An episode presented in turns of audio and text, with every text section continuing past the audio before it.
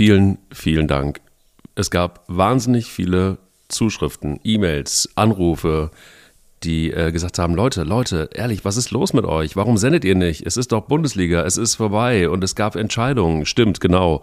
Es gab einige Entscheidungen, die wir abwarten mussten und wollten. Ähm, deshalb ist heute dieser Podcast und wir wollten vor allen Dingen natürlich äh, schauen, gegen wen spielt der HSV? Ist es Bayern München oder ist es der erste FC Kaiserslautern? Und ich weiß, ich weiß sehr, sehr, sehr, sehr klar, dass es ähm, einen hier in diesem Podcast gibt, der gerade in Erinnerungen schwelgt und der aber aus wirklich mit, mit voller Kehle gegen den ersten FC Kaiserslautern in der nächsten Saison auch singen wird.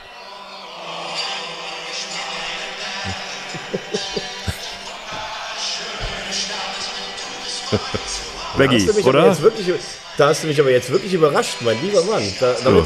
Jetzt kriege ich fast eine kleine Gänsehaut, muss ich sagen. Sag ähm, mal. Ja, erst erstmal herzlichen Glückwunsch an dich. Dein Betze ist ja wieder da. Und ja. Äh, ja, ich muss sagen, ich bin immer noch so ein bisschen bedeckt heute Morgen. Bin echt immer noch traurig, ähm, weil es war am Montag so erstmal so seit Jahren, dass ich zum, zum Volkspark bin und die Leute haben alle so ein Lächeln im Gesicht gehabt und es war irgendwie so, als wenn nach vier Jahren endlich dieser Fluch zweite Liga weg ist. Ja. Aber wir werden natürlich gleich in die Tiefe gehen. Äh, ich würde es mal mit einem Satz zusammenfassen. Im wichtigsten Spiel der Saison hat die Hertha sich einmal gestrafft und ist deshalb verdient in der Bundesliga geblieben. Also zumindest in diesem Duell. Herzlichen Glückwunsch, aber äh, die, die Hymne vorm Spiel, wir sind der HSV und ähm, mein Hamburg liebe ich sehr und hier jetzt auch meine, meine Perle. Meine Perle äh, von Lotto, die ja nicht mehr leider die offizielle, obwohl nee, ich finde das von Abschlag. Find, Aber ich finde es die geilste. Also ja, ja, ich, ich finde sie alle schön. Ich finde auch von Abschlag, ja. meine Hamburg, ich liebe sie. Also das war schon alles sehr berührend und äh, ja, nächstes Jahr sollten, nein, müssen wir zurückkommen, sonst werden wir ein zweiter Fall Leeds oder Nottingham. Aber ich finde, wer immer noch aus vollstem Herzen HSV-Fan ist. Und äh, du hast ja auch gesehen, wie die Leute reagiert haben, also wie die Fans reagiert haben. Und davor ziehe ich meinen Hut, liebe Fans, äh, nicht Vierter zu sein, sondern Dritter und trotzdem dann nicht hochzugehen und trotzdem die Mannschaft zu feiern. Das hat mir Pippi in die Augen gemacht. Und äh, dafür braucht man vor allen Dingen eins, nämlich Eier. Wir brauchen Eier. Der Podcast mit Mike Kleiss und Thomas Wagner. Kannst du die Musik eigentlich weiterlaufen lassen? Finde ich sogar ganz nett als Untermalung. Ja, du, dann nee, lass ich sie. Nee, nee, nee. wir, wollen ja, wir wollen ja jetzt keinen, keinen, keinen reinen HSV-Podcast hier äh, veranstalten. ja, das stimmt. Ja, aber man muss sagen, lass uns darauf nochmal eingehen. Es ist äh, ein Spiel gewesen, wo die Hertha das erste Mal wirklich das gezeigt hat, was sie normalerweise äh, zeigen sollte, nämlich Bundesliga-Niveau. Und äh, das war beim Hinspiel ja irgendwie noch ganz anders. Aber ähm, kann man wirklich sagen, dass es dann schon so war, dass erste Bundesliga gegen zweite Bundesliga gespielt hat? Und äh, in wie viel Prozent hat dann doch letztendlich Kevin äh, Prinz Boateng gehabt, dass der auf dem Rasen war? Also ich hatte irgendwie den Eindruck, das ist eine andere Mannschaft. Ich hatte den Eindruck, da ist ein anderer Bums dahinter. Ich hatte den Eindruck, das ist eine wirklich komplett, ja, es ist, es ist einfach ein Turnaround, den sie da geschafft haben. Ja, ich äh, weiß jetzt nicht, inwiefern das stimmt, ähm, dass äh, Kevin Prinz Boateng fast die Mannschaftsaufstellung gemacht hat. Da gibt es natürlich dann jetzt auch wieder gewisse Mythen. Entschuldigung, ich habe mich gerade am äh, Espresso verschluckt, ja, weil äh, die Leistung von Boateng jetzt in Hamburg auch rein, äh, die Kollegen vom Kicker geben ihm, glaube ich, eine 4. Die fand ich jetzt gar nicht so überragend, außer dass er natürlich eine Präsenz hat und du schon gesehen hast, dass er die anderen äh, mitgerissen hat. Angeblich hat er ja die Aufstellung gemacht. Ähm, also es gibt da so ein paar Aspekte. Zunächst mal muss man sagen, dass am Donnerstag, das war natürlich kein hochklassiges Spiel, aber ich finde, dass das der HSV verdient gewonnen hat. Äh, sie waren mutig, sie waren reif und man hatte das Gefühl, dass die Hertha gar keine Mannschaft mehr ist und dass sie Angst haben. Also das war der, die, das war irgendwie so ein bisschen der Eindruck im ersten Spiel. Und ähm, was Felix Magath dann anscheinend wirklich geschafft hat, ist es, dass er äh, der Mannschaft vermittelt hat, wollt ihr diejenigen sein, die irgendwie absteigen?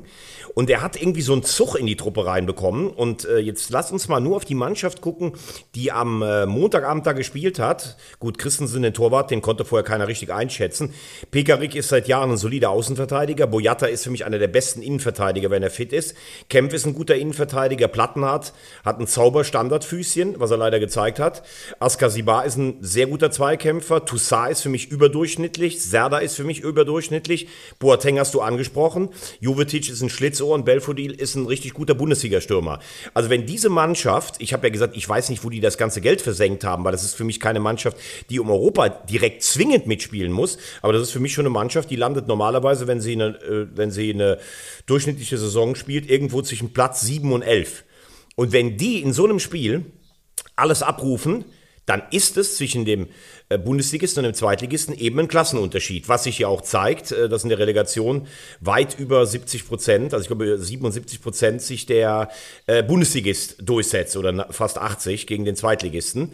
Und was man, was man beim HSV sagen kann, ist, dass drei Sachen mir nicht so gut gefallen haben. Erstens mal die Naivität im Verursachen von Standards. Also die erste Ecke ist nicht nötig.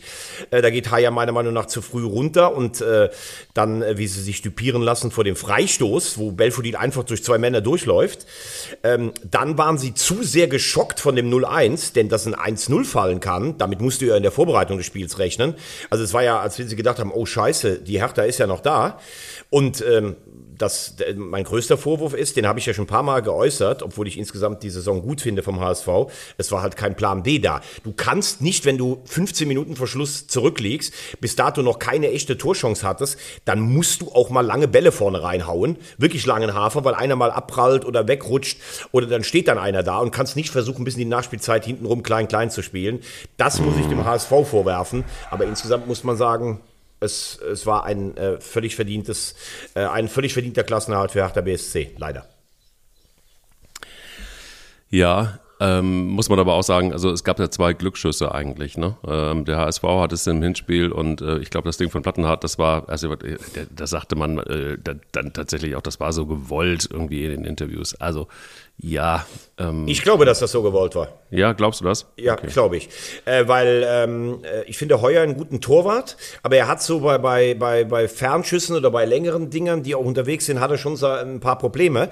Und das war keiner von Plattenhardt, wo der den in die Mitte bringen will. Also der hat die Schusstechnik definitiv, um so ein Ding mit Absicht zu äh, verwandeln. Und das ist auch einer, der macht sich nicht so viele Gedanken, hat richtig stark gespielt. In so einem Spiel brauchst du ja auch Leute, die keine Angst haben. Also ich glaube, dass es Absicht war. Okay, umso besser. Also zumindest für, für die Hertha, also für die Hertha. Dass, dass er natürlich so reinrutscht, das ist natürlich auch ein Stück weit Glück, da sind wir uns ja, das sind wir uns ja einig. Aber ja. äh, ich weiß nicht, wie du es empfunden hast. Also ich hatte auf der Tribüne den Eindruck, die waren ab der ersten Sekunde, war jeder Zweikampf so, äh, also okay, das ist hier heute unser Revier. Sie waren einfach in den Zweikämpfen besser. Und als sie in den Zweikämpfen sich so eine, so eine Dominanz erkämpft hatten, dann haben sie auch teilweise ähm, ja, ich will jetzt nicht sagen, dass sie spielerisch brilliert haben, aber dann haben sie, haben sie teilweise halt auch diese höhere individuelle Klasse ausspielen können. Mm, ehrlicherweise, ich habe diese, diese, diesen großen Klassenunterschied gar nicht so sehr gesehen. Ähm, einen Punkt hast du jetzt angesprochen, der allerdings eklatant war, und das war die Konzentration von der ersten Minute an ich hatte die Hoffnung, dass nach dem Spiel, nach dem Hinspiel, äh, wo du ja gesehen hast, äh, Tim Walter hat die Mannschaft nochmal zu sich gerufen, ähm, die Augen haben wirklich, da hat's gesprüht, ja, also da, da, das war ja irgendwie Fucho der Drache, nur anders äh, im Fußball. Ähm, und dann nochmal die Mannschaft eingeschworen und so weiter. Und dann habe ich gedacht, okay, so mit diesem Spirit gehst du jetzt rein ins Rückspiel. Das habe ich einfach erwartet. Wahrscheinlich wie äh, die, äh, die, die, Tausende von Menschen irgendwie im, im Stadion und dann aber auch vor den Fernsehgeräten. Und da war nichts von zu sehen. Also beziehungsweise es war schon körperlich einfach eine andere Spannung bei Hertha. Und die hätte ich mir eigentlich nach diesen Ansagen von Tim Walter ähm, beim HSV gewünscht und das war einfach nicht da. Und da habe ich gedacht, so was ist in der Zwischenzeit passiert? Also war man sich da einfach vielleicht auch zu sicher. Rein spielerisch gab es, ähm, fand ich jetzt irgendwie nicht unbedingt so den Riesenunterschied. Aber allerdings körperlich, da bin ich komplett bei dir, was die, was die Spannung angeht, was die ganze Ausstrahlung angeht. Die waren von der ersten Minute da und ich glaube, die Taktik war auch gleich von der ersten Minute äh, Vollgas zu geben und dann mal zu gucken, was passiert. Darauf waren die Hamburger überhaupt nicht äh, eingestellt und das dann halt einfach auch sehr, sehr schnell das 1 zu 0 fällt. Ich glaube, das war dann am Ende so ein bisschen ein Gamechanger. Ähm, aber bitter, weil ich glaube, es, es war nicht unbedingt, es war nicht dieser große Unterschied, den viele gesehen haben, den habe ich nicht gesehen. Also ich finde, du hast da viele, viele Sachen gesagt, äh, die ich absolut bestätigen kann. Aber so mit, mh, hm, ja, beim HSV hat die Körpersprache nicht gefehlt äh, oder, oder dieser, dieses Funkeln habe ich nicht gesehen. Das weiß ich nicht. Das würde ja heißen, dass du in jedem Spiel, in jeder Konstellation, äh, kannst du, wenn, wenn deine Augen genug funkeln und du genau, genug angezündet bist, kannst du so ein Spiel gewinnen. Also das wage ich zu bezweifeln. Ich glaube, dass wenn die, wenn zwei Mannschaften aufeinandertreffen, sei das jetzt Pokal, sei das eine Relegation, wie auch immer, dann hat die, die nominell schwächere Mannschaft immer eine Chance wenn bei ihr alles passt, wenn da die Rädchen ineinander greifen und bei der stärker eingeschätzten Elf eben Basics fehlen. Aber wenn die Hertha so spielt, wie sie am Montag gespielt hat, dann kannst du als HSV, und es war ja nicht so, dass da irgendeiner sich hat hängen lassen oder sowas. Also die haben ja auch dagegen gehalten. Es war ja jetzt nicht, äh, wie du sagst, dass man das Gefühl hatte, die Hertha musste 4 oder 5-0 gewinnen. Es mag sein, dass der ein oder andere ein bisschen überrascht war, weil alle ja auch das Gefühl hatten, ah, also ich habe von vielen gehört, auch von Ex-Spielern, ah, die Hertha, die ist tot. Da bewegt sich nichts mehr. Und ich glaube, das hat man so ein Stück weit unterschätzt, dass dann jemand wie, wie Boateng wahrscheinlich in der Kabine schon vorangeht. Mhm. Ähm, und es ist halt auch nur ein Tor. Und das ist das Einzige, was ich so, äh, neben dem, dass man hinten raus keinen kein, kein langen Haken und keine Brechstange gespielt hat, was ich vielleicht äh, sagen würde, da war in der Vorbereitung ein bisschen was anderes, dass du ein Tor bekommst und dass es damit 1-1 steht. Damit musst du rechnen. Und sie schienen nach vier Minuten, also ah, stehen da drei Mann am 5-Meter-Raum komplett frei. Als der Ball drin war, schienen sie erstmal eine Zeit lang völlig paralysiert. Oh, die sind ja noch da, die Hertha. Und darauf hätte man schon kommen können. Ähm, also von daher finde ich schon, dass sie auch dagegen gehalten haben. Aber spielerisch ist mehr Qualität auf der anderen Seite. Und nochmal, da wollte keiner absteigen. Ähm, und man hat ja vorher bezweifelt, ob sie sich nochmal so zusammenreißen können. Aber sie konnten auf jeden Fall, die Hertha. Das haben sie ja übrigens auch in der Bundesliga mal gezeigt. Sie haben Dortmund zu Hause geschlagen. Sie haben davon auch nicht vergessen, am letzten Spieltag, als sie in Dortmund verloren haben, eine Stunde eine richtig gute Leistung gezeigt. Also da darf man eher die Frage stellen, wenn man Hertha-Fan ist, warum hat man so eine beschissene Saison gespielt, dass man auf Platz 16 einläuft? Das ist vielleicht die Frage. Mhm. Ja, da ist einiges schiefgelaufen, glaube ich, irgendwie. Ähm, ich glaube, die Saison war für Hertha ähm, mit, mit, mit einer der schwierigsten. Vor allen Dingen mit diesem Background. Ne? Also du hast diesen Investor, du hast das viele Geld, es ist plötzlich weg, niemand weiß so richtig, wo es hin ist. Ähm, dann findest du dich plötzlich, ähm, äh, hast, du, hast, du eine, hast du eine Serie, Magath macht den Job richtig gut.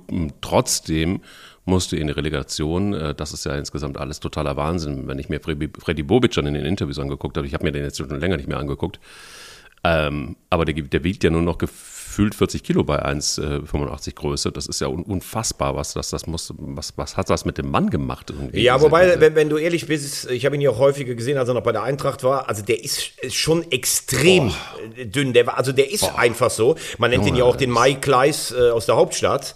Also wirklich, weil er so viel läuft und weil er so zäh ist und sowas. Ja, Aber klar, der sah, der sah natürlich auch mitgenommen gezeichnet, aus. Ja, genau. Also du musst dir mal vorstellen, ähm, dein Ex-Verein gewinnt den Europapokal. Das macht vielleicht ja auch ein bisschen was bei dir. Und du steigst vielleicht noch mit dem sogenannten, das haben wir ja schon betont, das ist ja kein Big City Club mehr, weil die Spieler, die dich vielleicht sogar hätten in die Champions League bringen können, wie ein Kunja und ein Cordoba und so, die sind ja alle nicht mehr da. Die Frage hast du ja rechtlich auch gestellt, wo sind die 400 Millionen? Aber das ist ein anderes Thema. Aber der sah schon aus, also vor allen Dingen, es sind ja auch alle Leute weg, die mit ihm mal angefangen haben. Carsten Schmidt, ja. der CEO wegen ähm, eines, eines privaten Krankheitsfalles im Umfeld.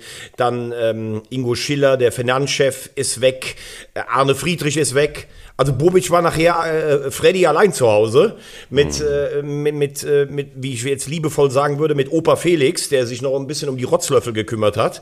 Also das hat schon, glaube ich, ganz schön viel Kraft gekostet. Jetzt ist der Präsident ja. Gegenbauer auch noch noch weg, ne? Also mein Ich wollte gerade sagen, Finanzgeschäftsführer weg, Präsident jetzt weg. Also da ist jetzt erstmal komplett irgendwie, der muss Freddy jetzt erstmal den Feudel nehmen und, und feucht aufwischen und dann mal irgendwie alles wieder komplett neu ordnen. Also das wird ja auch Vogelwild jetzt gerade bei Hertha. Ähm also ich glaube, dass, ich glaube aber, dass er, äh, er hat ja sehr viel Vertraute in den Verein gebracht. Ich glaube, dass er jetzt in der Transferperiode schon ein paar gute Leute holen wird. Ich äh, glaube, dass Adi Hütter neuer Trainer bei, äh, bei ja, Hertha wird. Glaube ich auch. Ich glaube, dass die beiden ganz gut zusammen auch funktionieren. Und ich rechne damit, dass die Hertha nach, äh, keine Ahnung, was waren sie jetzt, zwei, drei Jahre im Vollabstiegskampf, dass sie nächstes Jahr eine ruhigere Saison spielen. Ja, wenn Hütter kommt, dann glaube ich auch, dann ist das Gespann wieder beisammen und dann äh, könnte es auch mal wieder Top Ten werden. Das könnte ich mir schon gut vorstellen. Ja. Wie sieht es jetzt beim HSV aus? Also ich glaube, ähm, wie fühlt es sich da an? Du hast ja ein bisschen auch so ein bisschen, du bist ja nicht nur Hardcore-Fan, sondern du hast ja auch immer so dein Ohr auch in der Kabine ein bisschen und im, in den Etagen. Wie wird es da jetzt weitergehen? Ja, also erstmal ähm, muss ich sagen, dass ich echt beeindruckt war, ähm, wie es nach dem Spiel war, weil du hast natürlich äh, Frust und Enttäuschung muss ja, muss ja dann immer raus, kommen wir gleich bei der anderen Relegation ja sicher auch noch äh, drauf, aber äh, dass die Mannschaft nach einer Leistung, die natürlich all die Hoffnungen nicht, äh, den all den Hoffnungen nicht entsprechen konnte. Und nachdem dieser, dieser Traum geplatzt ist, dass sie dann trotzdem nachher gefeiert wurden vor der, vor der Fantribüne. Ähm, auch der Trainer, ähm, dass es überhaupt, äh, außer so einem äh, Handgemenge kurz nach dem Abpfiff mit, mit einem Ordner, überhaupt nicht ansatzweise irgendwas gab wie, wie Platzsturm oder Aggressivität. Äh, das fand ich schon ein tolles Zeichen, muss ich sagen. Haben mir auch äh, viele Fans von anderen Vereinen geschrieben. Ähm, also da scheint tatsächlich was gewachsen zu sein und deshalb habe ich ja auch immer zu dir gesagt, hier im Podcast, egal wie die Relegation ausgeht, es war wichtig, mal diesen malmedeiten vierten Platz zu verlassen. Also um mhm. mal zu zeigen, wir, wir können auch eine Siegesserie hinlegen und die Mannschaft ist jetzt nicht wie der HSV HSV in den vergangenen Jahren oft weggeknickt, indem man Sachen weggeworfen hat, die man eigentlich auf dem Teller hatte, sondern nochmal, mhm. da war der Gegner zu stark. Ja. Ähm, jetzt sagen ja alle, nächstes Jahr greifen wir an. Nominell kommen mit Bielefeld und Fürth auch nicht so starke Mannschaften zurück, die finanziell so viel Power haben, um direkt wieder aufzusteigen. Dafür haut äh, Herr Kind bei der starken Fußballmarke Hannover 96 jetzt nochmal richtig rein. Die wollen ja auf mhm. 40 Millionen aufstocken. Du hast ein paar Mannschaften wie Nürnberg, die stabil sind, Darmstadt, Pauli, die eine gute Saison gespielt haben. Paderborn kauft gut ein. Ähm, also da sollte jetzt keiner davon ausgehen, dass das ein Selbstläufer wird. Das haben wir ja schon mal gesehen, auch vor zwei Jahren, dass es nicht so war. Aber jetzt lege ich mich wirklich fest. Vor der Saison hatte ich gesagt Platz fünf bis sieben.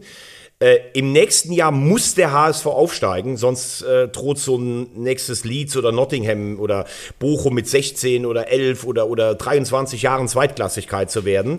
Mhm. Ähm, und was ich so höre, das war ja deine Ursprungsfrage, die Mannschaft vertraut dem Trainer voll. Äh, um den Trainer und auch um Jonas Bolt gab es vor sechs, sieben Wochen nach der Niederlage in Kiel schon Diskussionen.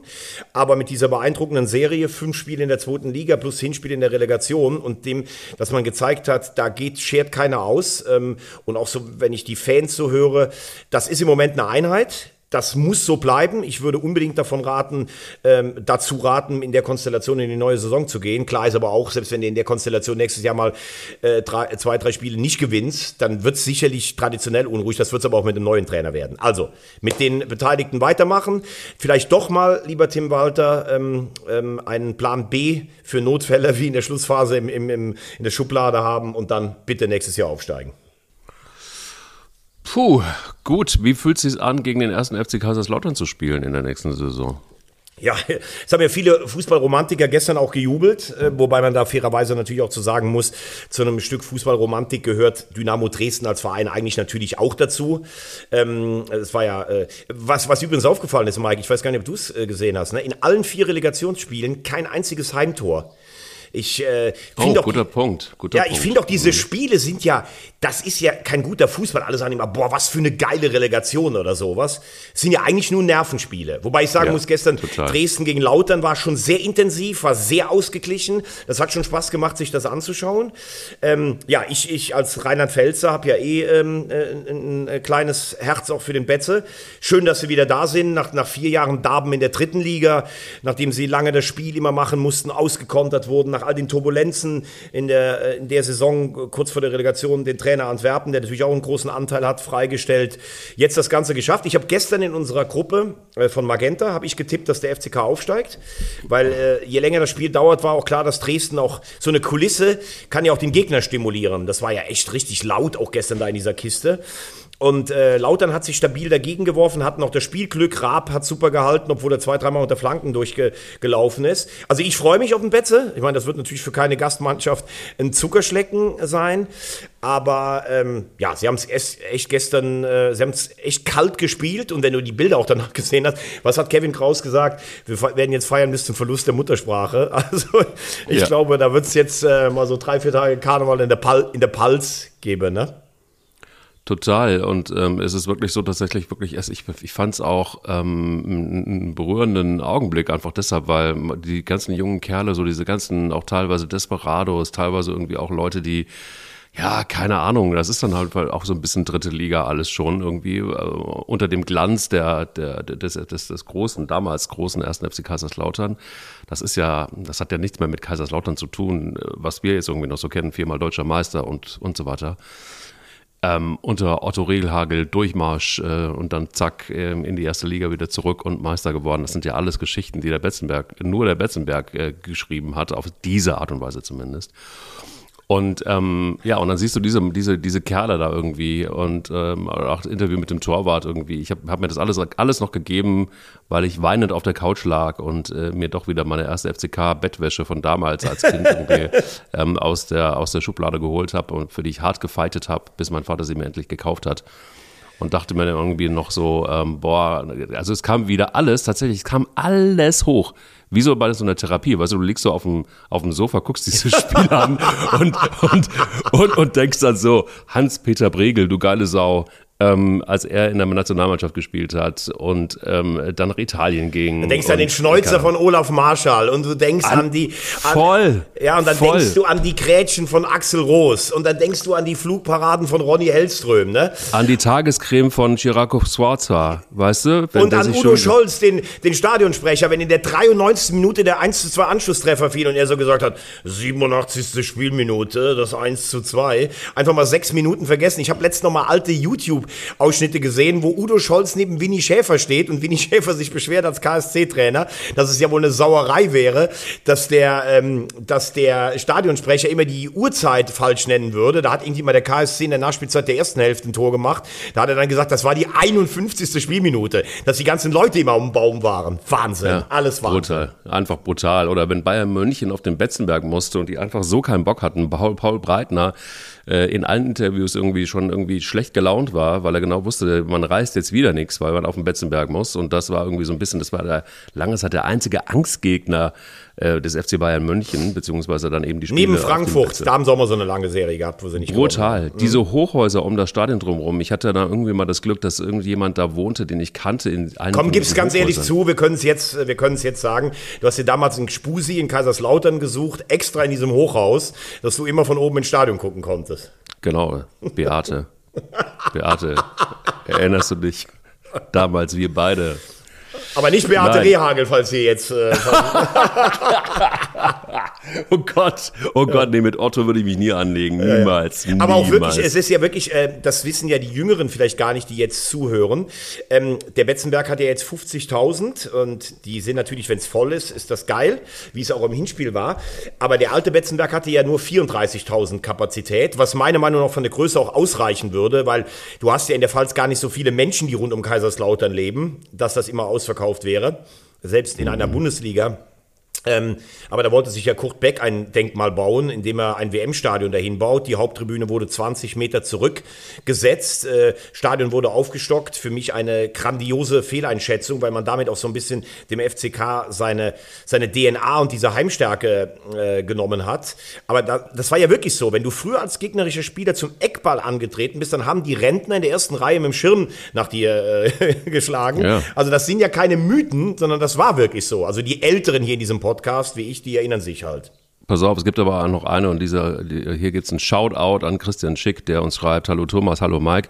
Als Betze FCK-Fan und romantischer Fußballtraditionalist seit Mitte der 80er schaue ich zwar nicht mehr so häufig Bundesliga, aber euren Podcast höre ich jeden Montag. Danke, danke.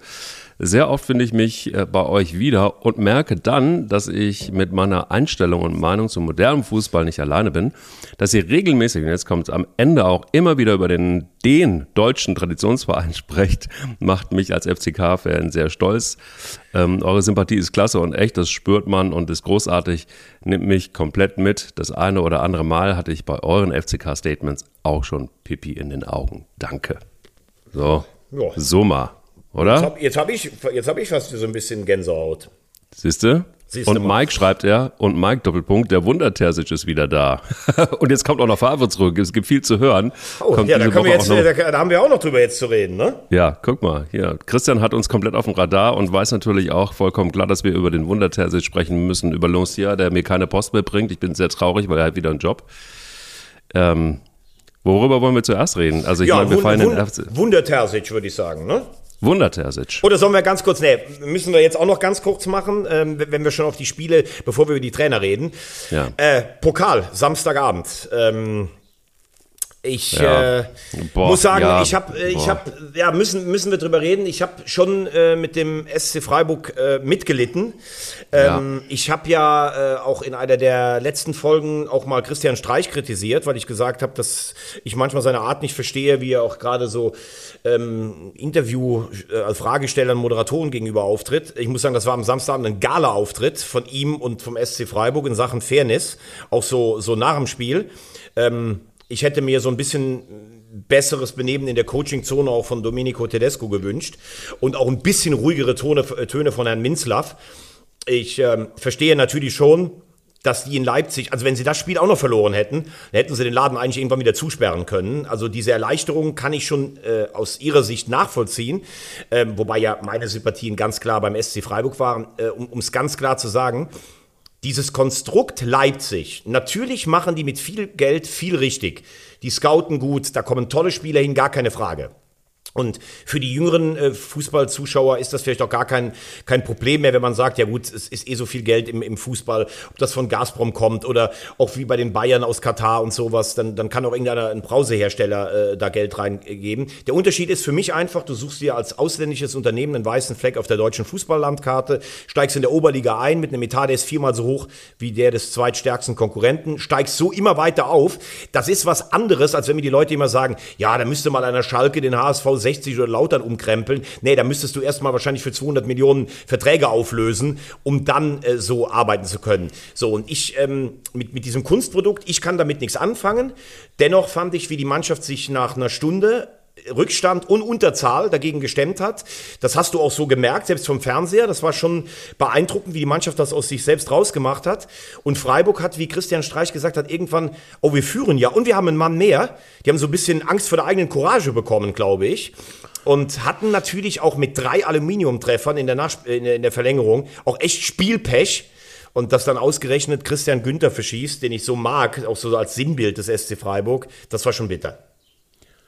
Ja, es, ich finde es insgesamt bitter für den deutschen Fußball und ich finde auch ganz ehrlich, ähm, den Shitstorm, den ähm, ähm, äh, Kampel dann hinterher bekommen hat, weil er eine Dose in die Kamera hielt und ähm, einen äh, Energy Drink dann in den Pokal schüttete, ähm, finde ich völlig zu Recht, weil ich finde einfach hier geht's einfach zu weit und äh, ehrlicherweise, den muss er hoffentlich auch noch ein bisschen länger aushalten, den Shitstorm. Das ist einfach der Aufschlag insgesamt. Ähm, der Aufschlag dieses Vereins ist kommunikativ ein totales Desaster. Ähm, und die müssen wirklich aufpassen, dass sie sich nicht komplett unbeliebt machen und dass sie da wirklich imagemäßig nicht richtig verlieren. Ich könnte mir auch vorstellen, weil dieses ganze Konstrukt ist ja ein Marketingkonstrukt. Und ähm, irgendwann kommt der Punkt, und das muss man wahrscheinlich vielleicht einfach auch in Österreich, ähm, in Fuschel am See ähm, oder in Salzburg in der Zentrale dann auch mal merken irgendwann, dass sich das auch drehen kann. Und zwar ins Negative. Und wenn man an dem, und ich habe den Eindruck, Bauchgefühl, das ist langsam an dem Punkt. Und da wäre ich wirklich vorsichtig. Das ist ein Shoutout an Herrn Mateschitz, vielleicht einfach darüber nochmal nachzudenken. Ich finde es tatsächlich unsäglich und ich finde es auch nicht mehr adäquat und es ist teilweise auch wirklich schändlich für die Bundesliga, wenn man sich so verhält und wenn man so Töne spuckt. Ähm, da sollte man wirklich echt aufpassen. Ich finde es wirklich einfach auch nicht mehr cool. Und ähm, ja, also ich meine, auch Herr Tedesco hat sich verändert. Ich weiß nicht, was da los ist, ob man da irgendwie zu viel Brause trinkt äh, und das einem dann irgendwie so viel Energie in den Kopf reinballert. dass man da irgendwie nicht mehr so Herr seiner Sinne ist, aber äh, es ist schon eine Art und Weise, die ich bedenklich finde und Shoutout auch, richtiges, dickes Shoutout an den SC Freiburg und an die Fans, wie die da abgegangen sind, wie die hinter ihrer Mannschaft stehen. Ähm, das wird Leipzig nie erreichen, so eine Feldkultur. Das ist vielleicht das, was dann noch so ein bisschen mich wiederum beruhigt. Ihr merkt schon, ich bin, dieses Mal bin ich richtig auf Zinne. Also das, ähm, die Fankultur, die der SC Freiburg äh, hat, wird Leipzig im Leben nicht, im Leben nicht erreichen. Ähm, weder in Leipzig selber noch in der Bundesliga, noch weltweit. Das, ähm, ähm, das gebührt dann einer Mannschaft wie dem SC Freiburg und da bin ich sehr, sehr froh drüber. Ja, äh, das ist ja, glaube ich, auch das, was man als beeindruckendstes eigentlich festhalten kann, wenn man den SC Freiburg noch als Zweitligist äh, kennt, im alten Dreisamstadion, wo du das Gefühl hattest, wenn die Kamera drüber geschwenkt hat, dass im Schwimmbad nebenan mehr los war als im Stadion, dass der Freiburger FC eigentlich der große Verein in Freiburg war. Und wenn du siehst, was die in den letzten 30 Jahren da geschaffen haben, eben mit einem natürlichen Aufbau, dann kann man da nur alle Hüte äh, ziehen, ähm, wie auch was die Freiburger Fans da im, im Olympiastadion abgezogen haben. Ganz, ganz toll. Und das ist ja genau der Punkt. Weißt du, wenn ich als RB Leipzig sagen würde, ähm, so, wir, wir sind jetzt dieses Konstrukt, mir ist es auch egal, was die anderen erzählen, ähm, wir machen jetzt unsere Arbeit und fertig aus. Aber immer dieses, äh, diese Normalität vortäuschen, wie auch mit diesem lächerlichen Fanschalstreit äh, da. Also Dortmund hat das übrigens auch nicht gemacht. Es gab ja auch kaum Gratulationen aus der Bundesliga an Leipzig. Also ich verstehe jetzt gar nicht, wenn Freiburg sagt, wir wollen das nicht, diesen lächerlichen Fanschal, dann hat man das mhm. einfach auch zu akzeptieren und macht da nicht so ein Thema draus. Oder diese dieses, ja, wir haben ja so, äh, Tradition muss ja irgendwann wachsen oder wir haben ja so eine Fankultur. Ne, ihr habt gar nichts. Also ihr habt keine Fankultur, die gewachsen ist, könnt ihr auch gar nicht haben und ihr habt vor allen Dingen auch keine Mitgliederstruktur, weil ihr, glaube ich, nur, die haben, glaube ich, 14 Mitglieder, RB, äh, so. Wenn man aber wenigstens dazu steht, dass man etwas anders ist und seine Dinge auch gewinnt und dann still sich freut, dann gefällt mir sowas, weil ich dann sogar denke, hey, Ihr seid ja wenigstens cool in dem Ganzen. Aber wie so ein kleines, bockiges Kind. So, jetzt haben wir es euch aber mal gezeigt. Die Förmchen gehören uns. Und wir werden nächstes Jahr übrigens noch viel mehr Förmchen mitbringen. Da, das gefällt mir nicht. Und wie Tedesco da rumgesprungen ist. Also ganz ehrlich. Ich weiß nicht, in Schalke haben sie mir alle erzählt, das wäre so ein, so ein toller, kommunikativer Typ. Ich finde ihn schon teilweise sehr überheblich und, und die Art und Weise, auch da mit der gegnerischen Bank, jede Schiedsrichterentscheidung, also ein ganz grauenhafter Auftritt, äh, muss ich echt sagen. Also nee, die Brause schmeckt mir gar nicht. Und äh, das in den Pokal reinzukippen, das ist dann wirklich das allerletzte. Mhm, Finde ich auch. Ähm, können wir, glaube ich, abhaken. Mhm. Und ähm, vielleicht dann doch mal auf das gehen, was. Ja, jetzt, ähm, jetzt, kommen wir doch endlich zu deinem Mann, der letztes Jahr den DFB-Pokal gewonnen hat. Der Wunder Terzic. Mike, mal, pass mal auf. das Achtung, ist der Einzige, auf. der fast so eine schöne Frisur hat wie du. So, und ja. der kommt jetzt zurück in die Bundesliga. Ja, pass auf. Pass auf. Pass auf. Achtung. Hallo zusammen. Als allererstes möchte ich mich bedanken bei allen BVB-Verantwortlichen rund um Aki Watzke, Sebastian Kehl und Michael Zorg für dieses große Vertrauen, die große Chance und die riesige Verantwortung, die mir übergeben wird. Aber nun zu euch, liebe BVB-Fans. Vor knapp einem Jahr durften wir in Berlin den Pokalsieg feiern. Es war aber viel zu leise. Dennoch war es für mich der schönste Tag im Leben eines Borussen. Heute. Ja, und so weiter. Ähm, Was ist eigentlich mit dir heute los? Also irgendwie so ein, ich, ich sehe gerade, wie du, wie du in so einem Panda-Kostüm vor deinem Mischpult sitzt und hier ja. das eine oder andere Ding einfach abfährst. Wahnsinn. Ja, ja, absolut. Also, das ist eh nicht besonders für mich. Guck mal hier, guck mal. Deshalb eine kleine Bitte. Eine kleine Bitte. Lasst uns so hungrig sein wie noch nie. Ha. Lasst uns so hart arbeiten wie noch nie. Ha. Lasst uns aber auch so positiv sein wie noch nie. Genau. Ha. Aber am allerwichtigsten Lasst uns so laut sein wie noch nie. So, bitteschön, das gilt ja im Grunde genommen für uns im Podcast auch. Oder? Das könnte ja unser Motto sein eigentlich. Wahnsinn. Ja, Wahnsinn. Ja, also Edin ist äh, tatsächlich, ich weiß nicht, das ist natürlich jetzt aus dem Vorstellungsvideo. Ähm, wer es gesehen hat da draußen, ansonsten habt ihr hier einen kleinen Ausschnitt nochmal gehabt. Ähm, ein sehr, sehr gut gemachtes ähm, Video. Er hat unterschrieben und du siehst, die, die Freunde sind wieder zusammen. Watzke, Sebastian und, ähm, und Edin. Und der Wunder Terzic äh, gibt ein Statement ab. Also das ist ja wirklich balsam auf meine kommunikative Seele, weil ich sage, endlich, endlich mal was, was gut gemacht ist, ist das eine. Und das andere einfach eine coole Art, wie er damit umgeht. Ich bin jetzt schon ein Fan und ich bin mir sicher, das wird, das wird jetzt endlich die äh, wundersame Heilung des Aki Watzke. Er wird sich irgendwann in fünf Jahren, wenn Edin Terzic Trainer bei Real Madrid ist, wird er auch weinen und wird sagen, ach, die Pokerrunden mit Edin, die waren genauso schön wie damals mit Jürgen. Und äh, du weißt schon, worauf ich hinaus will. Ja, äh, also als erstes muss man ja mal oder darf man ja auch mal ganz klar sagen, dass äh, die Trainerauswahl des BVB in den letzten Jahren eigentlich echt ein Desaster war oder auch der Umgang äh, mit den Trainern. Also, dass es nach Jürgen Klopp nicht einfach wird, das ist klar. Das hast du auch immer gesehen, wenn jemand eine Ära geprägt hat. Ob das, ob das ein Otto Rehagel war bei Werder, wo, glaube ich, vier oder fünf danach nicht glücklich wurden, bis dann irgendwann Thomas Schaf kam und sowas. Das ist nun mal so. Aber äh, Thomas Tuchel so dermaßen zu verkretzen und immer nur, äh, also es wurde ja von BVB-Seite eigentlich immer nur alles auf Tuchel abgewälzt, der ja auch zeigt mittlerweile, dass er einer der drei besten Trainer der Welt ist. Ähm, den hätte man länger behalten sollen, dann wäre man doch ein Konkurrent für die Bayern gewesen. Dann Lucien Favre, ähm, wo man weiß, dass der so ein, so ein zaudernder Typ ist, aber der hat einfach geilen Fußball spielen lassen mit einem super Punkteschnitt. Äh, und da hat man auch nie versucht, dessen kommunikative Schwächen. Oh, Entschuldigung. Das ist, sag mal, ganz ehrlich. Entschuldigung, ich bin, ich bin, ich bin, ich bin, bin, äh, ich bin ein bisschen Opfer meiner Technik, weil ich habe noch was vorbereitet, aber das ganz zum Schluss. Das war ein kleiner Spoiler, der ähm, wahrscheinlich auch den Technikchef jetzt gerade aus der, der Fassung der, gebracht hat. Also der, der lächelt etwas äh, sanftmütig, muss man ganz ehrlich sagen, wie du da mit deinem Spielmischpult hier dazwischen fährst. Also äh, Favre, ja. der, dessen kommunikativen Schwächen man nie versucht hat auszumerzen, dann eigentlich muss man sagen, also Marco Rose, das ist ja für beide Seiten ein Volldesaster. Voll. Also richtig Geld. Rose, der kommt als frischer Trainer in die Bundesliga, der mischt Gladbach ein Jahr auf, der erzählt was von einem coolen Verein, um nach 15 Monaten bei Gladbach mit Dortmund zu verhandeln.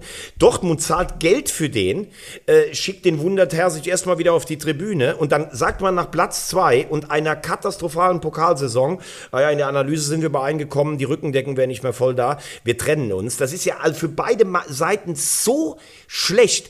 Und da muss man ja immer sagen, angeblich scouten ja alle vorher auch Trainer. Natürlich kann es immer mal nicht passen.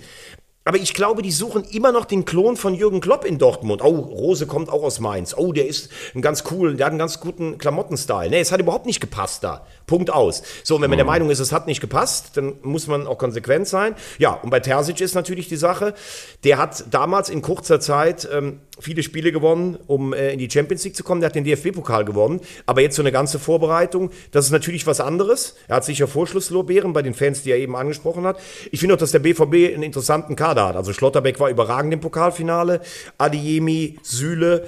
Ähm, sie sind ja auch angeblich an Kalajdzic dran. Also einen Stürmer brauchen sie noch für Haaland. Aber ich halte das jetzt intern mal erst für eine gute Lösung, weil wahrscheinlich nicht vom ersten Tag an der neue Trainer schon Zweifel von allen aus dem Rücken spürt. Puh, kurze, knackige Analyse, aber da kann man eigentlich nur sagen, check, check, check, genau richtig. Also was soll es kosten insgesamt, das Desaster? 5 Millionen? Ich glaube 5, ja. Ja. Nee, fünf, fünf. Hat, Quatsch, andersrum. Die haben fünf bezahlt, glaube ich, für, für ähm, Rose als Ablöser an Gladbach. Was der jetzt genau bekommt, der muss ja den ganzen Stuff noch abfinden. Also das wird mindestens noch mal so viel sein. Äh, genau, das meinte ich. Also ja, es sind, glaube ich, mhm. insgesamt mit Ablöse, mit, also mit, mit, mit dem ganzen Quatsch, auch Co-Trainer und dem ganzen äh, Kladderadatsch drumherum sind das jetzt noch mal fünf Millionen, die sie jetzt noch mal zusätzlich investieren Genau, also dann sind es ja über zehn für dieses, äh, für dieses Mismatch einfach. Ne? Ja, adäquat. Also das ist der ganze Etat von äh, anderen Bundesländern. Zweitligisten. Das ist Zweitligisten, sagen wir mal so. Naja, aber auch Bundesligisten. Also, ja, 10 Millionen hat keiner in der Bundesliga. An Neueinkäufen, Entschuldigung. Achso, ja, okay. Das, ja, das stimmt. Ähm, ja, dann haben wir den Lucien, Lucien hat, Lucien hat ja. äh, seinen Job aufgegeben, ist nicht ja. mehr bei dir. Seit der bei dir nicht mehr auf der Couch sitzt, experimentierst du irgendwie mit Mischpulten darum. Das ist ja auch interessant. Da ja, der hat mir ein neues Mischpult erstmal vorbeigebracht. Das ist es ja so. Da bin ich ihm sehr dankbar für. Das kam irgendwie. Aber was sagst du denn? Da stelle ich dir direkt mal eine Frage. Was sagst du denn, wenn jemand, der so erfolgreich war wie Lucien in, in Gladbach, wenn der zurückkommt? Was hältst du grundsätzlich davon? Nix, gar nichts. Also ich halte da gar nichts von. Ähm, ich finde auch tatsächlich einfach, da fehlt mir, also wollen wir mal sagen, ich hätte ihn gerne behalten als Mitarbeiter. Also das äh, ärgert mich natürlich. Und ähm, nein, und, und, und muss ganz ehrlich sagen, die Entwicklung äh, in Gladbach gefällt mir gar nicht. Das ist irgendwie ständig rückwärtsgewandt. Es ist tatsächlich einfach auch, geht schon los mit, mit ähm, dem Nachfolger von Max Eberl. Ähm, das ist für mich rückwärtsgewandt. Ähm, jetzt hast du einen Lucien Favre und nochmal, ich äh, verneige mich zutiefst vor diesem Mann. Das ist überhaupt gar keine Frage, was der für Leistungen gebracht hat. Wir haben oft genug über Lucien Favre gesprochen. Ähm, über die Art und Weise kann man sich immer streiten, aber das ist eine reine Geschmackssache. Aber am Ende ist das, was da unten auf dem grünen Rasen ist, entscheidend und das, da hat er immer geliefert. Ähm, ich finde tatsächlich aber auch in der Weiterentwicklung dieses Vereins kannst du es so nicht machen. Und ich finde, es ist eine gewisse, es ist Absicherung. Und Absicherung ist in, in meiner Welt nie gut, zumindest nicht in the long run. Und ähm, ich bin da sehr, sehr skeptisch. Ich äh, könnte mir gut vorstellen, dass wir in der nächsten Saison ein äußerst noch knapperes Höschen erleben werden als das, was wir diese Saison erlebt haben mit Borussia Mönchengladbach. Und dass wir vielleicht auch irgendwo mittendrin in der Saison einen kompletten Umbruch nochmal erleben werden. Wer dann dafür verantwortlich ist, müssen wir dann gucken. Aber das sind tatsächlich einfach auch sehr viele altgediente und die Menschen natürlich auch Männer, die sich da wirklich sehr verdient gemacht haben.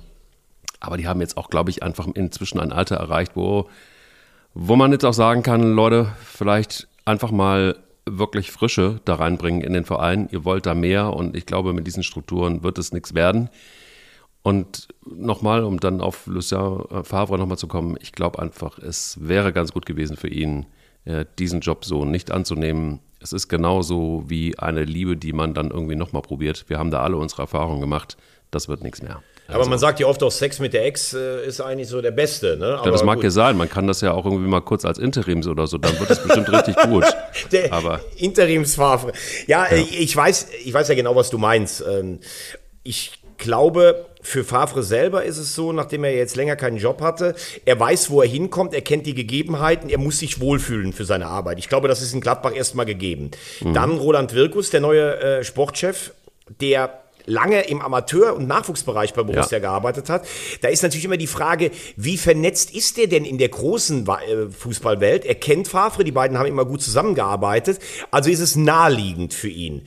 Die Fans, die völlig auf dem Baum waren nach der letzten Saison, jetzt mal mit so einer Entscheidung erstmal zu befrieden und vielleicht versuchen, einen positiven Turnaround zu bekommen. Das kann ich alles nachvollziehen. Aber ich bin schon ein Stück weit auch bei dir. Äh, da sind zwar noch Spieler, die Favre kennen, aber der, die Kaderstruktur, das haben wir ja letztes Mal rausgearbeitet, äh, dass auf gar keinen Fall das Adi Hütters Schuld war, die ist halt einfach auch in der Endphase von Max Eberl einfach geschludert worden und äh, ob Favre jetzt die Spieler hat für sein System, er ist ja jemand, der neue Spieler entwickeln kann oder junge Spieler, wie in Bayern, Scully, in Netz, die alle da sind. Die hat ja Hütter, ich glaube, das ist sogar ein bisschen sein Verdienst, dass er die eingebaut hat. Das kann alles funktionieren, aber ich sehe es auch als großes Risiko. Du wirst als Trainer, der so erfolgreich war, immer an deiner ersten Zeit gemessen und ich finde die Voraussetzungen, damals hat er sie gerettet, hat sie entwickelt, es waren ganz anders als jetzt nach dieser wirklich richtig enttäuschenden Saison, nach äh, einem irgendwie gar nicht vorhandenen Gerüst und nach einer ziemlich ziemlich missratenen Transferpolitik in den letzten äh, Transferperioden auch von Max Eberl. Also ähm, ich sehe das durchaus skeptisch, würde mich aber sehr freuen, wenn das mit Favre und Gladbach nochmal äh, funktionieren würde. Dito, ähm, dann haben wir noch einen Trainer, einen neuen, einen altbekannten, ja. der zurückkommt und zum VfL Wolfsburg kommt. Nico Kovac ist zurück in der Bundesliga. Herzlich willkommen zurück. Was hältst du davon? Ich sehe es auch ähnlich kritisch, aber ich bin mal gespannt, was der Geysir aus der Vulkaneifel.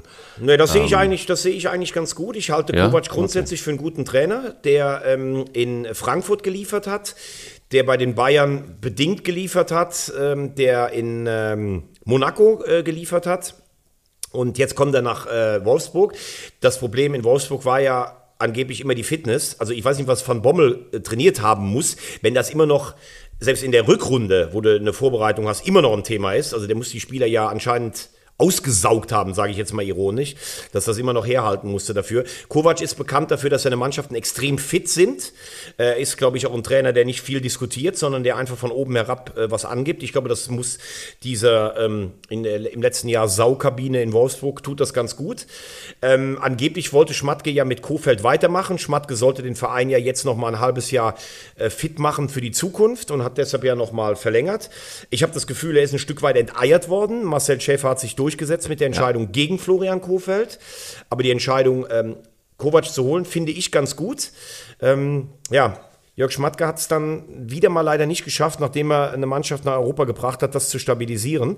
Irgendeiner hat mal gesagt, die Mechanismen, die es braucht, um eine Mannschaft aus dem Abstiegskampf zu befreien und dann nach Europa zu führen, die greifen dann nicht mehr, wenn du irgendwann in Europa angelangt bist. Vielleicht war das Schmatkes Problem immer so ein bisschen.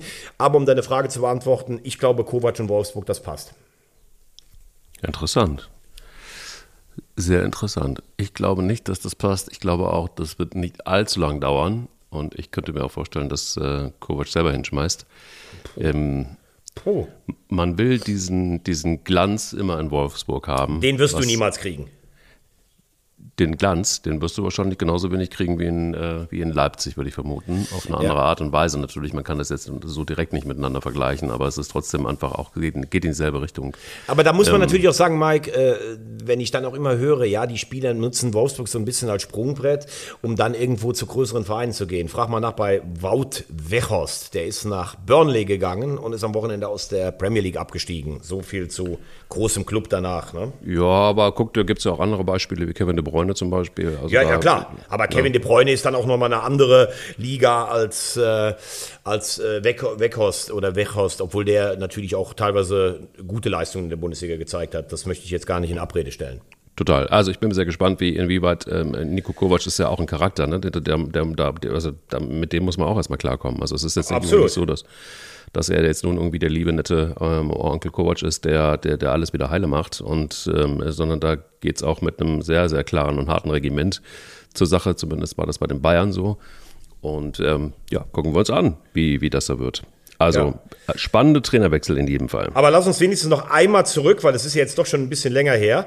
Aber äh, für dich vom Fernseher, ähm, letzten Mittwoch, ja. äh, die Eintracht in Sevilla schon müssen wir noch mal ganz fett gratulieren äh, an die Eintracht, an, äh, an den Support der Fans, äh, an alle, die da mit dran gearbeitet haben, Markus Krösche und auch an Oliver Glasner. Ich hätte es nicht für möglich gehalten. Äh, ich finde, in der Bundesliga haben sie auch nicht geliefert. Aber das Ding, der zweite Europapokal in der Vereinsvitrine, ziehen damit gleich mit Dortmund, Gladbach und dem HSV. Ähm, das ist natürlich schon stark. Vor allem war das ja keine Laufkundschaft. Betis Sevilla, Barcelona, West Ham und die Rangers. Also alle Glückwünsche an die Adler. Das ist richtig stark. Absolut. Und ich als alter Rangers-Fan äh, muss auch ganz ehrlich sagen, das war, war einfach auch wirklich outstanding von der Eintracht. Und äh, ich werde in diesem Leben wahrscheinlich nie mehr Eintracht-Fan werden, so richtig. Ähm, also äh, mit Abstrichen vielleicht. Aber es ist eine wundervolle Leistung und das tut der Bundesliga wahnsinnig gut. Ähm, man muss aber auch schon auch irgendwo, wenn man es mal einordnet, ähm, international einordnet, dann sieht man schon auch, ähm, es ist genau das Niveau, das da auch gut aufgehoben ist, ähm, um das mal vorsichtig zu sagen. Aber es, ist, es schmälert, es soll auf gar keinen Fall den Erfolg der Eintracht schmälern. Also seit 1980 war das jetzt wirklich mehr als verdient. Und ähm, ja, also einfach nur Hut ab. Hoffen wir, dass sie diese Energie auch mit in die Bundesliga transferieren können und konservieren können bis nach der Pause. Das würde ich mir wünschen. Dann hätten wir zumindest mal wieder einen weiteren Gegenpol gegen die Übermächtigen. Und das braucht es in der Bundesliga. Äh, sagen wir mal so, dass, dass du als Lautern-Sympathisant, äh, als KSC-Sympathisant, dass du äh, nicht mit der, mit der Eintracht so hältst. Ich finde das übrigens auch äh, so lächerlich, wenn jetzt alle behaupten, sie wären Eintracht-Fans. Also ja, das ist, ja, das ist dumm. Ja, ja, das finde ich auch. Und äh, der Verein selber, das nur bitte als eine Mahnung, muss auch so ein kleines bisschen aufpassen, finde ich, dass man nicht jetzt so, so pa äh, pathetisch wird wie Peter Fischer ständig. Ja, äh, sind ja, jetzt alle Eintracht-Fans. Also das ist ein bisschen zu viel missionarisch, aber das äh, entschuldige ich in der, in, der, in der Euphorie. Also solange der Auftritt nicht so peinlich wird wie das vom Oberbürgermeister. Also das war das Schlechteste, was ich jemals von einem Politiker, und es gibt viele schlechte Politiker, wenn die sich mit Fußballern schmücken, was ich jemals gesehen habe. Ich glaube, der hat von 15 Namen hat er zwei richtig getroffen, hat dem Kapitän den Pokal entrissen. Also das war unterirdisch. Ähm, zu deinem Ding, das ist dann genau da so richtig aufgehoben. Das finde ich ein bisschen zu negativ. Also ich vergleiche einen Titel in der Europa League, nein, ganz ehrlich, das ist für mich so viel wie ein Viertelfinaleinzug in der Champions League. Mhm. Du hast auch letztes Jahr gesehen, Villarreal hat letztes Jahr das Ding gewonnen und die sind dieses Jahr ins Halbfinale der Champions League gekommen mit einer ja. ähnlichen Mannschaft. Ich glaube auch, dass die Eintracht in der Champions League nicht so eine schlechte Rolle spielt. Die sind ja auch gesetzt, das ist wichtig für die Auslosung, weil ja. die einfach Europa so annehmen. Ähm, es, es war eher so, dass da Spieler über sich hinausgewachsen sind. Also Boré in der Bundesliga kaum zu sehen, ist überragend in, äh, in Europa. Die Selbstverständlichkeit, mit der, mit der die Mannschaft aufgetreten ist, auch bei einem Spiel in West Ham zum Beispiel, auch dieser Fokus, wir ziehen das jetzt durch. Barcelona musste auch erstmal ausschalten, auch wenn die wahrscheinlich die Eintracht ein bisschen unterschätzt haben. Ähm, also das war, das war schon top. Ähm, die Rangers im Finale, äh, die ja immer in Dortmund und Leipzig ausgeschaltet haben, das war spielerisch dann doch ein bisschen zu dünn, finde ich fast. Ähm, wobei 118. Minute, diese Sensationsparade von Kevin Trapp, dann war es das für die Rangers, ja. ähm, muss man auch sagen. Ein Wort noch zum Finalort. Äh, ich finde Sevilla eine wunderbare Stadt. Ich finde auch diese alte Kiste, dieses Stadion irgendwie geil, aber wenn du an allen Tagen die Kneipen um 11 oder um 12 zumachst, das finde ich schon ein bisschen schwierig, weil es ja zwischen Frankfurt und den Rangers eigentlich überhaupt keine Probleme gab. Wenn es dann ähm, kein Wasser im Stadion gibt. Also ich habe selber gesehen, äh, wie Frankfurter Fans versucht haben, die äh, Rollläden hochzumachen, damit sie an Wasser rankommen und wurden dann von der Polizei teilweise mit Schlagstöcken da verjagt, ähm, weil auch die Kassen geschlossen waren. Es gab keine, es, es gab kein Wechselgeld und ich muss mich wirklich auch fragen, ob man im Mai an Städte wie Sevilla oder Malaga bei der Hitze ein Europapokalfinale äh, verlegen kann. Denn ganz klar ist einfach, dass, äh, dass äh, wenn du drei Tage Alkohol trinkst, und das ist ja klar, dass Fußballfans das machen, und dann kein Wasser bekommst, also ich habe da Szenen gesehen von Fans, die wirklich äh, kurz vorm Umkippen waren, also muss ich sagen, kannst du eigentlich nicht machen. Hm. Ist tatsächlich auch so, finde ich auch. Ähm, Lass uns aber vielleicht mal auf ein Ereignis gucken, das noch vor uns liegt, nämlich auf das Champions League-Finale. Am Samstag Liverpool gegen Real Madrid wird eine heiße Kiste. Ähm, muss aber auch ganz ehrlich gestehen, nachdem Jürgen Klopp es so knapp verpasst hat, Meister zu werden gegen Pep, wünsche ich ihm wirklich von, wirklich von Herzen, dass das jetzt funktioniert. Könnte mir auch vorstellen, dass es funktioniert. Und ähm, das wäre dann so ein bisschen eine Wiedergutmachung letztendlich. Oder naja, mehr als das, ne? muss man schon, schon, schon klar Ja, sagen. also äh, das ist ja auch so ein Phänomen. Also du weißt ja, wie ich, äh, wie super ich Klopp finde. Für mich der beste Trainer der Welt. Äh, und auch selbst wenn ich äh, Anhänger des FC Everton bin, finde ich Liverpool einen total coolen Club. Und ähm, wünsche denen auch, ich will, dass die die Champions League gewinnen. Aber wir müssen jetzt auch mal aufpassen. Also so viel wie Klopp mit Liverpool gewonnen hat, in dieser Saison übrigens auch schon wieder zwei Pokalwettbewerbe, da muss jetzt auch keiner in Tränen ausbrechen, dass die in einem Wahnsinns-Herzschlagfinale gegen City die Meisterschaft eben nicht gewonnen haben. Ähm, ich sage jetzt mal, ich kann mit dem Konstrukt Manchester City und Pep Guardiola auch wenig anfangen, aber diese fünf Minuten, wie sie das 0-2 da gedreht haben, das nötigt mir dann schon Respekt ab. Ja, und so. um ganz klar äh, aufs Wochenende zu gehen, es gibt für mich nur nur eine Frage. Liverpool hat schon am Wochenende gegen Wolverhampton ein, ein, Stück weit müde gewirkt, haben sich auch sehr schwer getan. Ich weiß nicht, ob sie die Power auf den Platz kriegen können, die sie äh, die ganze Saison ausgezeichnet haben. Der Wettbewerb in England ist gnadenlos, aber wenn sie die Power auf den Platz bekommen, sind sie für mich der Favorit. Real ist für mich das Phänomen der Saison. Äh, gefühlt in jeder Runde in der Champions League schlechter als der Gegner und trotzdem im Finale. Aber ich würde mich jetzt festlegen wollen, ich glaube, dass Liverpool dieses Endspiel gewinnt und wünsche es Jürgen Klopp auch von ganzem Herzen. Guck mal, siehst du, das nimmt bei uns doch mal wirklich so gegen Schluss dieses ähm, äh, Podcasts und auch äh, gegen Schluss dieser Saison ein, wenigstens da mal einlegt. Das ist ja. Ja, aber dann lass uns doch am Schluss direkt, dann lass uns doch die beiden europäischen Finals, die es noch gibt, einfach tippen. Also ich sage Liverpool gegen Real 2 zu 1. Hm.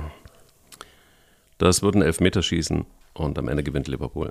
Okay, und dann haben wir heute Abend noch ein, das kleine Finale äh, in der Conference League, die Roma gegen Feyenoord, auch zwei geile Traditionsvereine.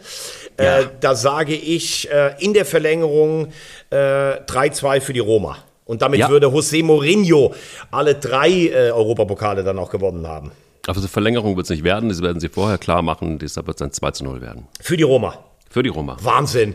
Also, ja. also, es, gibt, es gibt Musik hier, es gibt äh, Tipps, die sich, also das ist ja Wahnsinn. Sag mal, äh, frage ich dich jetzt einfach mal live, weil wir vorher gar nicht drüber gesprochen haben. Machen wir jetzt eigentlich Pause oder machen wir Montag noch einen? Machen Pause, ne, oder? Wir machen Pause. Wir also machen Pause. das haben wir uns jetzt haben wir uns jetzt tatsächlich auch redlich verdient, muss ich sagen. Wir haben euch hier wirklich jede Woche, ähm, wirklich jede Woche versorgt. Wir haben, was mir ein bisschen Sorge gemacht, wir haben keinen Sonderpodcast gemacht. Es, es hätte, es hätte doch noch einige Themen gegeben. Vielleicht machen wir das in der nächsten Saison ein wenig anders. Ja. Ähm, da gab es so ein paar Entscheidungen und, und, und für mich wäre zum Beispiel jetzt einfach auch noch mal ein Sonderpodcast würde, würde Jürgen, äh, würde ähm, Jogi Löw, Entschuldigung, bin schon, ich bin immer noch so kloppo, ne, ähm, würde ähm, Jogi Löw wirklich bei, bei PSG Trainer werden, dann wäre das dann fast schon wieder ein Sonderpodcast. Also, also da, da sind wir ja noch nicht, aber man munkelt ja, man munkelt ja. Also ganz ehrlich, wer sich, das möchte ich mir gerne mal vorstellen. Jogi Löw mit Sergio Ramos in einer Kabine. Täglich in der Zusammenarbeit, mein lieber Herr Gesangverein. Du, das kann ich mir gut vorstellen. Das, nee, ja, das kann ich mir gar nicht vorstellen. Das kann ich mir wirklich gar nicht vorstellen. Kannst du nicht vorstellen. Aber wir sind ähm, natürlich dann wieder da, ähm, das kann man ja dann auch mal sagen, ne? pünktlich zum, äh, am 15. Juli geht ja schon die zweite Bundesliga wieder los. Da sind wir ja dann spätestens wieder da, Mitte Juli. Hallo? Bis, ja, ich bin noch da. Ich höre dir zu. Ich dachte, ich dachte, Mitte Juli, da ist die Stimme oben und dann dachte ich, da kommt jetzt noch irgendwas. Nee, Mitte, aber, nee. Mitte Juli beginnt die zweite Liga und da sind wir dann okay. wieder da mit dem Podcast. Das wollte ich einfach sagen. Okay. Lieber Thomas, ich danke dir sehr für eine launige Saison mit äh, Hochs und Tiefs, mit ähm, emotionalem Wahnsinn, ähm, mit vielen Push und mit ähm, ja, viel Rosamunde natürlich auch. Aber ich ähm, entlasse dich jetzt einfach natürlich mit einem für mich sehr weinenden Auge, weil wir uns einige Zeit nicht sprechen werden. Aber ich gebe dir noch was mit, ja? Ja. Hast du Bock? Guck ja, mal. klar habe ich Bock.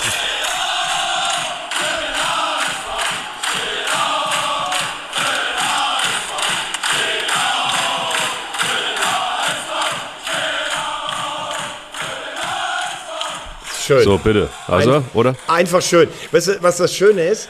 Dass du mich ja. heute wirklich getröstet hast. Du hast mich in den Arm genommen. Ich habe ja. das Gefühl, ich habe es fast geschafft, dich so ein bisschen für die Raute anzuzünden. Und jetzt sagen wir es einfach mal so. Jetzt hören wir auf, tief zu stapeln. Nächstes Jahr gehen wir zusammen hoch, ne? Also nächstes Jahr so schaffen wir es.